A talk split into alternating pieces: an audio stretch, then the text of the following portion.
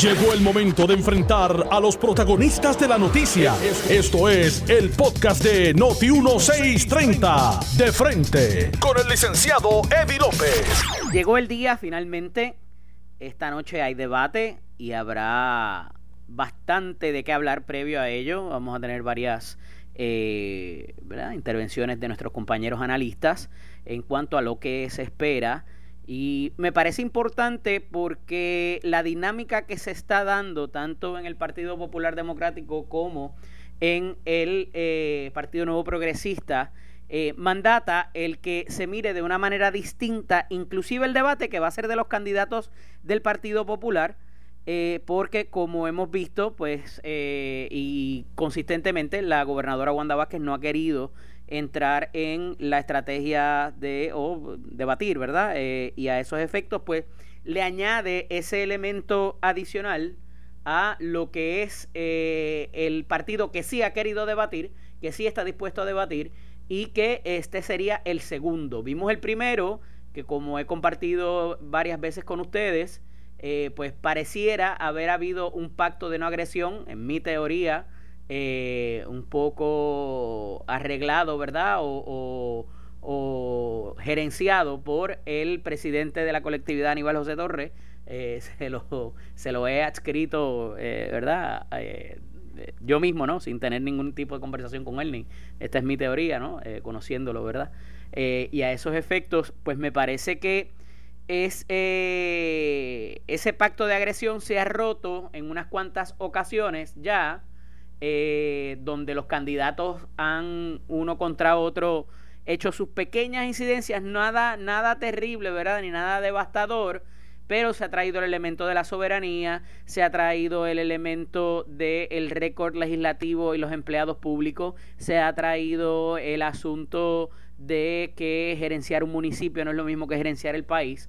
Eh, y se ha traído el asunto también de que la mejor carta de presentación no es San Juan y también el hecho de que pues eh, acomodaticiamente se trae el asunto de pan, tierra y libertad, ¿verdad? Eso más o menos se ha concentrado en lo que es el, eh, lo adscrito a cada uno de los candidatos con los golpecitos leves y sutiles que se ha dado. Oiga, eh, la realidad es que sus diferentes campañas, pues esto sí se habla, ¿verdad? Pero de boca de los propios candidatos no han salido ataques fuertes para uno con otro. No sé si es lo que veremos hoy, no me parece que quizás sea el momento a 72 horas, pero veremos a ver qué, qué procede. En la línea telefónica tengo al compañero Miguel Hernández y Vivoni. Buenas tardes, Miki, bienvenido. Saludos, Eddie, para ti, todos los compañeros de Noti 630, a todos los que nos escuchan de lunes a viernes de 1 a 2 y 30, esperando el análisis serio y balanceado de, de frente. Tómate un poquito de agua porque... Un me ahogué, me ahogué, no, no, no, es, no es COVID. Mira, Miguel, eh, ¿qué esperas del debate? ¿Qué piensas que ocurra? Eh, ¿Qué pudiera... ¿Qué debería pasar más bien? Eh, un poco... Mm, matizado por lo que está pasando en la campaña del PNP, que vamos a hablar ya mismo de un turn of events, de un asunto que asustó, que, que trascendió ayer. Eh, con respecto a las dos acusaciones de parte y parte que se hicieron. Pero ¿qué efecto tú crees que tenga la campaña y la fogosidad que hay en la campaña primarista del Partido Nuevo Progresista eh, para con la campaña del Partido Popular Democrático y el debate que se celebrará esta noche? Mira, en el debate de hoy, eh, yo espero que eh, va a haber candidatos que van a estar un poquito eh, más reservados y va a haber una candidata que va a estar estando todo el tiempo a la ofensiva. yo creo que la, alcaldesa de San Juan, que está atrás en las encuestas, en todos los sondeos, va a estar en la ofensiva y va a estar bien puntillosa en términos de lo que han sido las acciones del expresidente del Senado y senador Eduardo Batia eh, en términos de la privatización y eh, va a estar constantemente eh, minando lo que es la capacidad del alcalde de Isabela de tener relaciones en Washington para adelantar las causas del Estado Libre Asociado y de Puerto Rico si llegase a ser el gobernador de Puerto Rico. Eh, obviamente eso va a abrir el flanco para que hayan ataques hacia ella. Yo entiendo que tanto Eduardo como, como Charlie no van a estar contestando esos ataques directamente, sino van a estar presentando sus ideas para no darle foro ni darle eh, oxígeno a una candidatura que, eh, por lo que veo, está en problemas. Eh, hay unos asuntos, ¿verdad? Este, y, y, que lo hemos hablado, Miguel, que va a ser muy difícil, de alguna manera, el que los candidatos del PNP se unan, como históricamente lo han hecho, pero aquí ha habido instancias de acusaciones criminales y muy serias este asunto de el no solamente reportar los gastos, sino los ingresos a una campaña es sumamente complicado, tú sabes, eso no es, no es pecata minuta. En el caso de que se utilizaron eh, compañías no registradas o, o registradas ilegalmente ante el Departamento de Estado para donar a los PACs también es algo muy serio y que no veremos las consecuencias hasta pasada la primaria. Entonces, ¿cómo tú vas a ver ese famoso eh, acto de unidad que hemos visto tradicionalmente desde la propia tarima la noche del evento?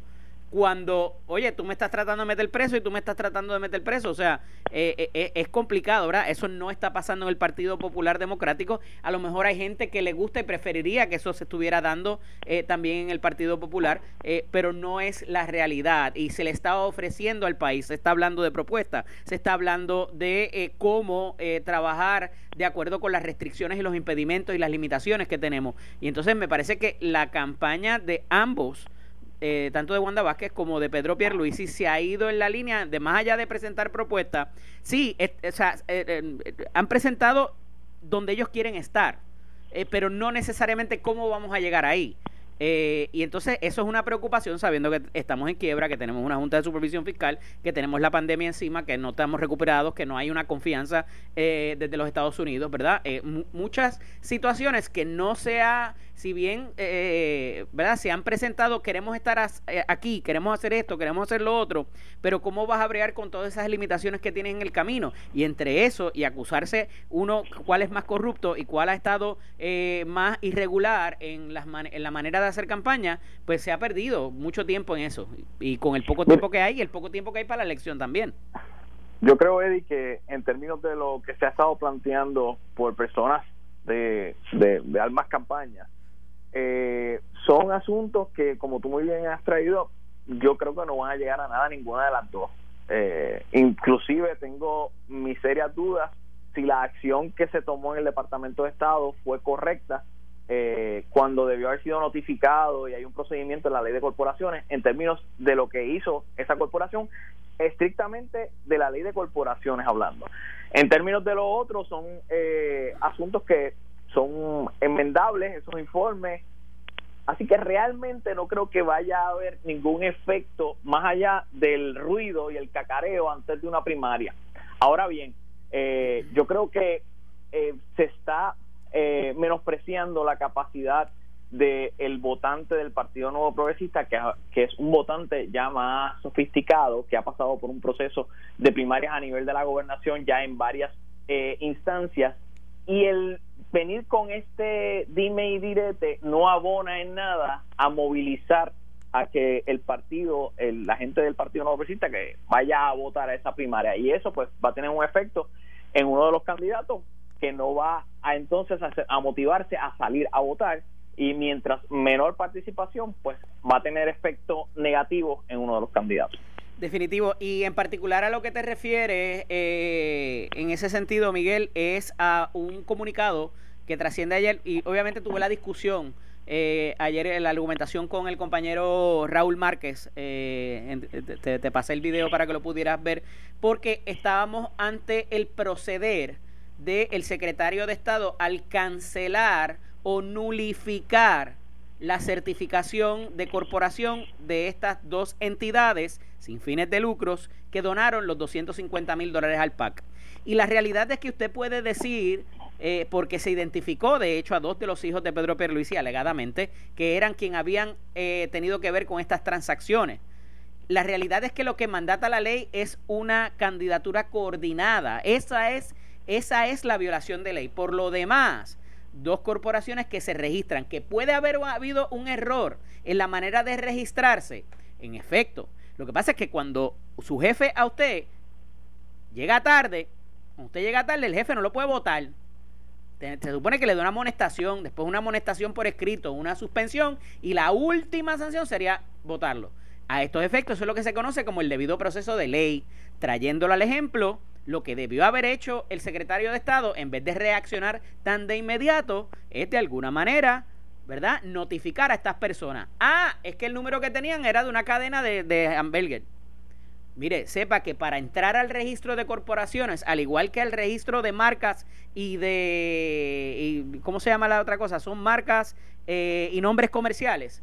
Lo primero que usted tiene que poner es una dirección de correo electrónico y toda, toda correspondencia referente a esos asientos sea para el nombre comercial, sea para la marca o sea para la corporación que usted quiera hacer, dentro de la gama de corporaciones que se pueden hacer, toda la correspondencia la va a recibir a ese correo electrónico.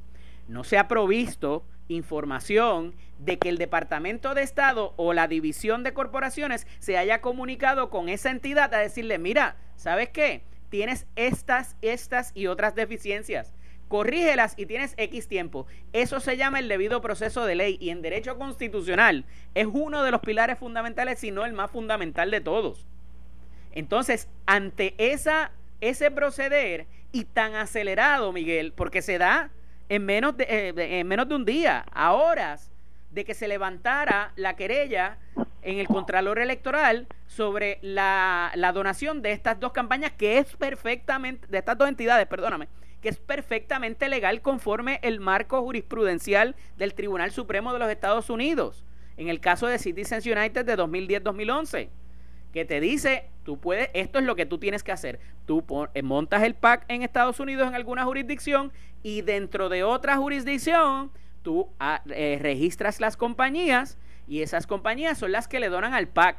Oiga, ese es el Estado de Derecho. Si quieren cambiarlo, como decían los compañeros esta mañana de, de Palo Limpio, pues someta a legislación. Good luck with that, porque cuando llegue al Tribunal Supremo le van a decir, ya esto está decidido, ¿verdad? Eh, y a nivel, ¿verdad? Eh, eh, no que sea campo ocupado, pero siempre las determinaciones federales y del Tribunal Supremo van a ir por encima, no solamente de Puerto Rico, de cualquier jurisdicción de los Estados Unidos, porque ese es el, el asunto de estar en federación, ¿verdad? Y sé que estoy trabajando muchos temas a, la vez, Miguel, pero eh, tiene que ver con el asunto de cómo se quiere dar la percepción de que aquí hay algo rancio, de que aquí hay algo que apesta, cuando no necesariamente ese es el problema. El problema es de dónde salió el dinero para esas corporaciones.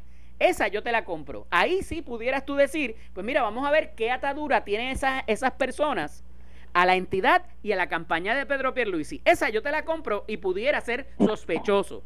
Pero el atacar el asunto que está definido por jurisprudencia, la estructura que tiene que haber, me parece no solamente eh, eh, inoficioso, sino y una pérdida de tiempo, eh, sino también eh, eh, engañoso, porque estás levantando sombras sobre algo que mucha gente no conoce, sobre unos aspectos técnicos, para dar una impresión que al final del día tú sabes que es, errónea.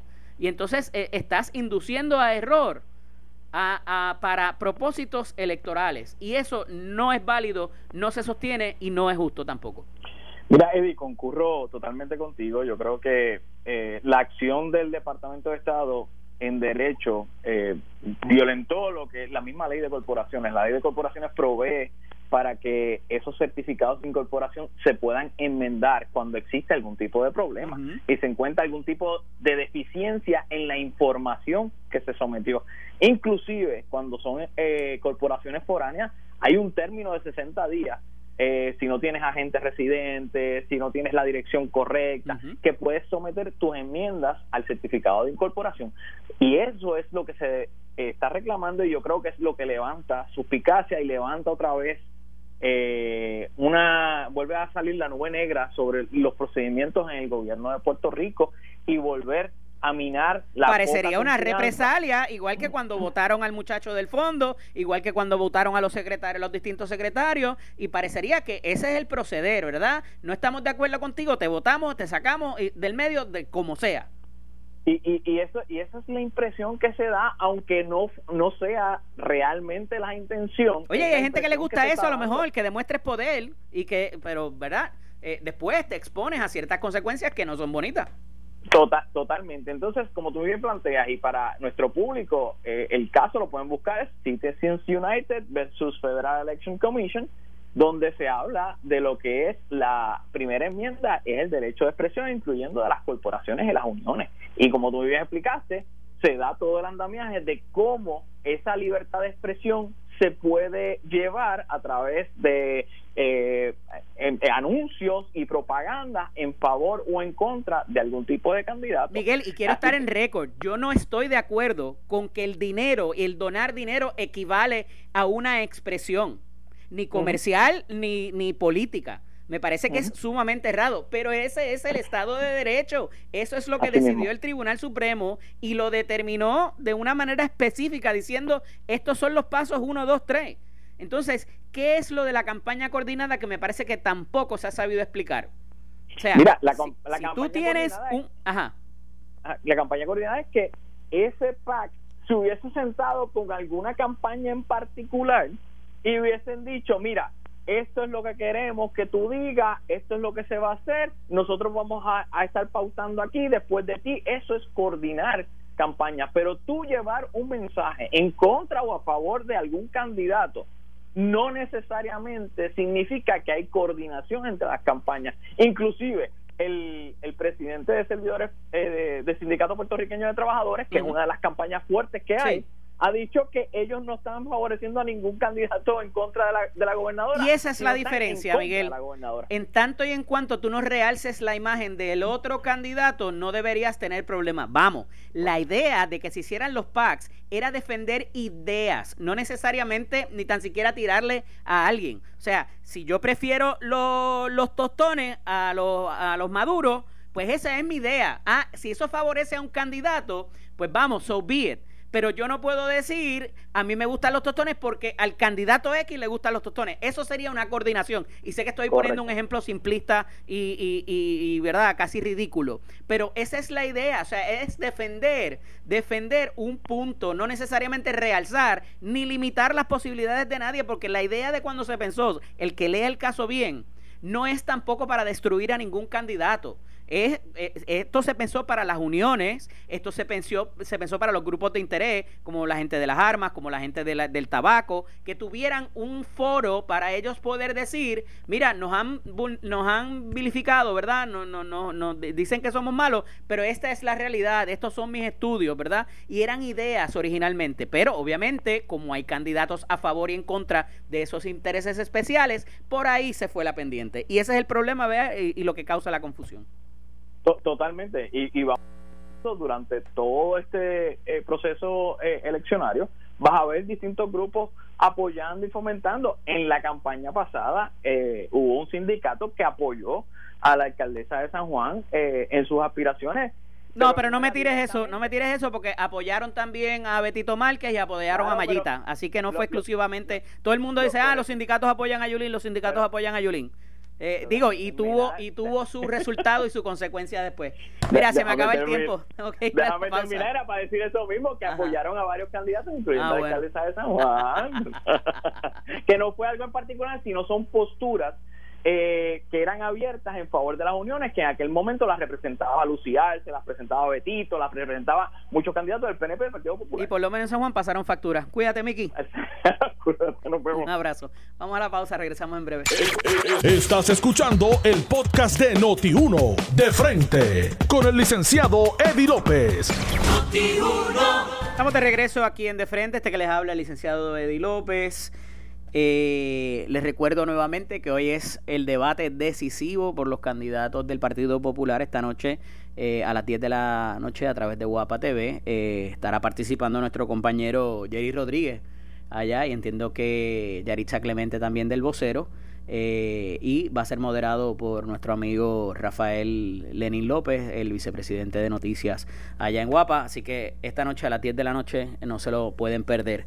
Sigo en línea telefónica con el amigo Miguel Hernández Vivoni. Y Miki, quería eh, tomar el, la oportunidad porque tanto el periódico Nuevo Día hoy como nuestros amigos de Jugando Pelotadura hacen un enfoque de los diferentes candidatos a la gobernación, de nuevo los que tienen primaria, eh, para propósito de un lo que le llaman un fluff, ¿verdad? Un fluff piece o algo de contenido suave donde entrevistan su, vida familiar, donde recalcan eh, sus pasatiempos y ese tipo de cosas, ¿verdad? Que no necesariamente uno conoce de los candidatos, este, pero que para mucha gente a veces tiene un, efecto porque los humaniza. Si algo hace es que los humaniza y los identifica con esa, con esa base, ¿verdad? Y me parece que es uno de los grandes atributos y a pesar de que, eh, eh, ¿verdad?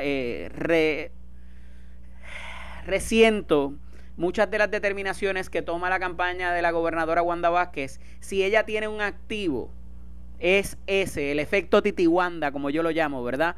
Eh, y es que se pudiera, eh, eh, el, efecto de Wanda Vázquez o el fenómeno de Wanda Vázquez de cómo llega a la gobernación, le pudiera pasar a cualquiera de nosotros que tiene un familiar en el gobierno que después de X número de años de servicios, haciendo una posición de directoría o de secretaría o de algún tipo, ¿verdad? Y así es como ella llega a la gobernación, que comete errores, que cambia de postura, que de vez en cuando nos mete una que otra embuste o lo que nos parece a nosotros, ¿verdad? Pues mira, es humano, es puertorriqueño, es, eh, se parece a lo que puede ser, de nuevo, cualquier familiar de nosotros, una prima, un primo, un tío, un hermano, eh, ¿verdad? Eh, y, me parece que está más cerca y, quizás que eh, en el caso de, de Pedro Pierluisi, que no es así. Y tú lo sabes, y, ¿verdad? Porque has tenido el one-on-one, como lo he tenido yo en infinitas ocasiones, eh, de poder sentarnos con, de sentarme con él y, y saber que, que, no es un tipo parado, que no es el famoso blanquito, que no es el tipo adinerado eh, eh, con porte de millonario. Es un tipo muy humilde en el one-on-one, pero en la proyección pública, ¿verdad? se, se, se proyecta, valga la redundancia, un poco eh, fuera de lo que es la realidad del puertorriqueño que día a día sale a trabajar. Tanto así que en la campaña pasada en algún momento lo trató de, de fingir y se le notaba que no era él, se notaba esa incomodidad. Hace un anuncio que lo vi esta mañana, sale a pescar con un pescador y él tira, tira las redes y todo es que no es él, ese no es Pedro Pierluisi, es un tipo buena gente, es un tipo chévere, pero no es esa figura que lo están tratando, ni es el tipo con los molleros y la camisa pegadita tampoco. Entonces me parece que en ese sentido, el, la identificación con el ciudadano promedio quizás, en eso Wanda Vázquez le lleva la ventaja, inclusive en la manera de proceder, aun cuando se equivoca. ¿Cómo tú lo ves, Miki? Pues mira, primero que nada agradecer a los medios de comunicación, tanto a Pelotadura como al periódico, eh, lo que hizo en términos del servicio público de proveer información para, para conocimiento general, pero de que tenga algún impacto a estas alturas en la decisión que vaya a tomar un votante, no creo que tenga ese impacto grande. Eh, pero sí coincido contigo en que es bueno que la gente conozca porque a veces la percepción, que en muchas ocasiones en política se convierte en realidad, a veces dista mucho de lo que es la persona real en su entorno familiar y en su entorno social. Y yo creo que, eso siempre es algo que debe mostrarse eh, para que la gente sepa quién es la persona que, que tú en un momento dado no has tenido la oportunidad de interactuar y cuando interactúas te das cuenta que no es lo que te pintaron. Así que, eh, voy y repito, creo que es algo que es bueno que lo hagan los medios de comunicación, pero a estas alturas no va a tener un impacto real en la decisión del votante en la primaria. ¿Tú crees que no? ¿Que esa humanización no? No, no, no, no, creo que ya tenga... Yo a eso le añado un, un ingrediente adicional, Miguel, y es los remanentes del verano del 19. Que la gente está molesta con las castas políticas, con cómo la gente llega a los puestos qué cosas han hecho o qué se percibe que han hecho y que a toda costa quieren ganar para qué. Y entonces también eh, eh, las posiciones, ¿verdad? Y esto tengo que, tengo que ser cuidadoso porque lo he resentido mucho y, he, lo he denunciado. O sea, mucha gente dice, ah, pues mira, eh, llegó allí y puso a los panas. No, ¿y a quién vas a poner? Tiene que ser gente que sea de tu confianza. Porque si tú quieres ejecutar, número uno, tienen que tener la visión que tú tienes. Y si no tienen la visión que tú tienes, más vale que la tengan y la adopten. Y evidentemente tiene, hay un factor de confianza que esa es la gente que te va a ayudar a ejecutar. Claro, que tiene que haber un mérito, que tiene que haber un liderato para que esa ejecución se dé. Pues ahí tenemos el ejemplo de, de, Ricardo Rosselló, ¿verdad? Y, y, algunos de sus amigos. Otros que funcionaron muy bien y, tú y yo los conocemos. Eh, a esos efectos, eh, me parece que eh, la, la impresión de que es de nuevo para montar a los brothers de que pudiera ocurrir nuevamente en el chat, ¿verdad? Que no creo que ni con Wanda Vázquez, ni con ninguno de los cinco precandidatos ahora mismo me parece que eso fuera a ocurrir. Pero de que la impresión de que se quiere trepar para ayudar a los de él eh, y a una gente que está o piensa que está por encima y te miran por encima del hombro, ese factor está ahí, Miguel. Ese factor está bien fuerte y es más atribuible a un candidato del Partido Popular, a uno en específico y a, y a uno del Partido Nuevo Progresista. Mira, quizás se Y a lo mejor es la impresión y es la proyección y no es la realidad, pero esa es lo que mucha gente piensa, mucha gente. Quizás se resalta más, como tú muy bien dices, en algunos que otro candidato en los partidos eh, mayoritarios, pero es una percepción generalizada del pueblo de que el político llega a, ese puesto y lo que viene es a traer a sus amigos. Ahí no importa si tú te pones a la Madre Teresa de Calcuta, la gente, si corre para gobernadora, la gente va a pensar de que va a poner impuestos a gente que es de ella y a traer a sus amigos. Así que es una percepción generalizada contra todos los políticos. Puede ser que tenga un impacto mayor en uno que otro por la cantidad de años que llevan en las posiciones políticas, en la vida política, eh, y por eso pues puede tener algún arraigo. Pero vuelvo y te repito, yo creo que, que la intención de los medios de humanizar a los políticos y que conozcan las otras caras, eh, a estas alturas de lo que queda para la primaria, no va a tener el efecto que hubiese tenido si se hubiese empezado desde hace dos o tres meses atrás a hablar de, de esa parte social, de esa parte de eh, interna de, de los candidatos eh, en su medio familiar y social. Miguel, la campaña de la, la campaña, la lo que se anuncia hoy, la la encuesta, la encuesta, gracias, del profesor eh, Benítez, eh, que ha tenido aciertos y desaciertos a través de la historia, pero ha tenido muchos aciertos en términos de los márgenes, que, es muy particular. Eh, el tú decir, ¿verdad? Con, considerando el margen de error, considerando la, la, cantidad de gente que salga a votar, es complicado. y sorprendentemente pone a la gobernadora sobre el candidato Pedro Pierluisi eh, también lo propio en términos de Charlie Delgado sobre Eduardo Batia y Carmen Yulín Cruz. Eh, y me parece que es un detalle y una sorpresa para mucha gente que piensan que ya Eduardo Batia y el Pedro Pierluisi tienen esto amarradito. ¿Cómo lo ves? Pues te tengo que decir que no me sorprende y te voy a explicar por qué. Cuando tú eh, ves los números de la encuesta, obviamente ves una diferencia de un 4%, que eso con el margen de error, eso es un virtual empate en cualquier lado. Eh, y en, términos de Partido Nuevo Progresista, se dice que de ese universo de personas que entrevistaron, el 42% se identificaba con el PNP. Eso quiere decir, ese 42% es más o menos lo que sacó el candidato eh, Ricardo Rosselló en las pasadas elecciones eh, en términos de, de, los votos para ser electo gobernador. Y que de ese 42%, el 30% está diciendo que va a ir a votar y eso te, te va a un universo de 210 mil, 250 mil personas que van a ir a primaria, que también, aunque es un número bajo, es lo que se ha estado planteando de que van a ser la gente que va a ir a votar. Ahora bien, en términos de números, un virtual empate, tanto en el PNP, un virtual empate en el Partido Popular, cuando busca los indecisos, lo que te está diciendo es que la gente tiene una unas inclinaciones, pero todavía no saben si van a ir a votar. O sea, que esto se va a decidir la persona que tenga sus funcionarios y lleve la gente a votar el domingo. Cuando vemos el voto adelantado, eh, tuvieron ya más o menos una expectativa de cómo se está montando el movimiento de personas para ir a votar y pudieron hacer sus ajustes a aquellas campañas que no llevaron la cantidad de gente para voto adelantado, de saber dónde están eh, teniendo problemas. Así que yo creo que lo que te está diciendo esa encuesta es, mira, aquí cualquiera puede ganar. tienes que movilizar la gente, la gente tiene que ir a votar y tiene que motivarse, tú tienes que motivar a esa gente a que salga a votar, llueve, truene o ventee, a pesar de lo que estamos viviendo de la pandemia del COVID. Eh, más los retos que tiene la Comisión Estatal de Elecciones también. Totalmente. A esos efectos. Eh, hoy sale un titular que no es nuevo, lo habían soltado la bolita hace un par de semanas o la semana pasada, hace dos semanas, de que no se le iba a restringir el poder votar a las personas que dieran positivo o que tuvieran síntomas inclusive.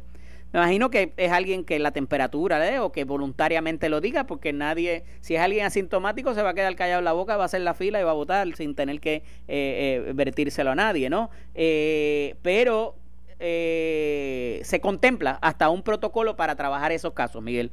Y eso pudiera a gente con condiciones, ¿verdad? Y con el sistema inmunológico comprometido, pudiera crear algún tipo de resistencia o aversión a ir a votar ese día, ¿verdad? Con, la, con el resultado. Y más que la gente dice, pues mira, eso es una primaria, no es la elección, ahí verdaderamente no es lo que va a pasar, este, ¿verdad? No, no, no. Pero ese es el verdadero weeding out, ¿verdad? Ahí es donde verdaderamente tú eh, eh, escarbas a los candidatos, eh, particularmente esas papeletas de acumulación, que, oye, están tétricas, la verdad.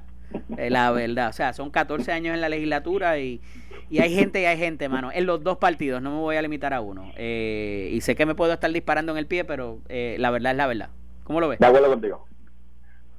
Mira, en, términos de lo que estabas hablando, yo creo que la encuesta también te habla y te dice dónde es la fortaleza de cada candidato. Y lo que tú estabas planteando, la gobernadora tiene una fortaleza en personas mayores de edad esas personas, como tú estás planteando, van a tener la confianza de salir a votar, van a querer exponerse.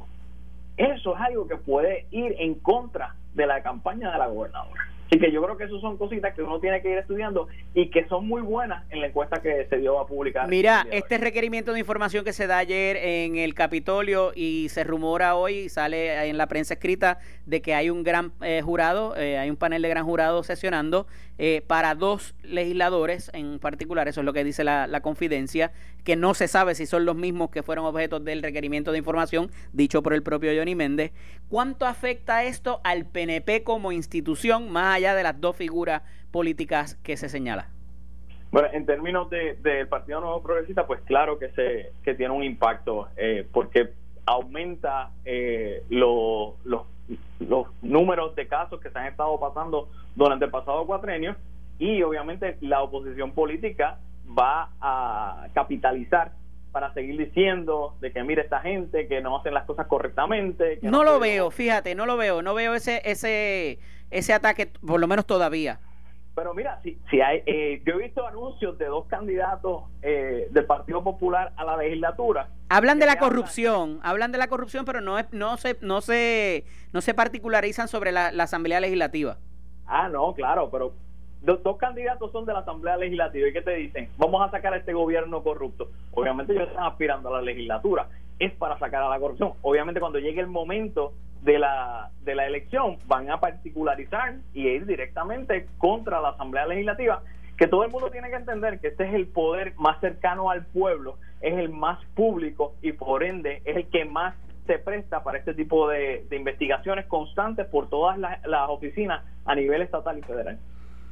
No, y también eh, lo otro que se rumora es que pudieran haber miembros de otros partidos también y del Partido Popular que también pudieran estar eh, siendo objeto de investigación. Vamos, de que eso vaya a pasar entre hoy y mañana o de aquí al domingo, porque sábado y domingo usualmente no hacen ese tipo de, de, asuntos, ¿verdad? Eh, pero ya yo creo que ese daño está hecho y, y no creo que ni tan siquiera tenga peso el hecho de que lo haga, de que lo traiga a relucir el, el, la propia posición. Mira, peso, peso para este domingo no va a tener ninguno. Y yo, solo para hablarlo, eh, el ex senador Jorge Castro Fon estaba acusado y salió en la elección. O otros tiempos, otros tiempos. Realmente no, no, no va a tener ese impacto para la primaria del día 9, pero a partir del día 10 van a comenzar eh, rumores de de que personas que van a estar llevando hacia la Chaldón y, y va a haber mucha incomodidad, mucha eh, expectativa por parte del pueblo y obviamente en la Asamblea Legislativa. Hablamos de energía eléctrica la semana que viene, que todavía queda, queda bastante ahí que, que analizar. Yo no creo que vaya a cambiar mucho la cosa. Espero este fin de semana celebrar lo que sucede el domingo. Hay que trabajar. Un abrazo, Miguel. Cuídate. Igual, hermano. Cómo no, era el licenciado Miguel Hernández y Vivoni. Esto fue el podcast de Noti1630. De frente. Con el licenciado Eddie López. Dale play a tu podcast favorito a través de Apple Podcasts, Spotify, Google Podcasts, Stitcher y notiuno.com.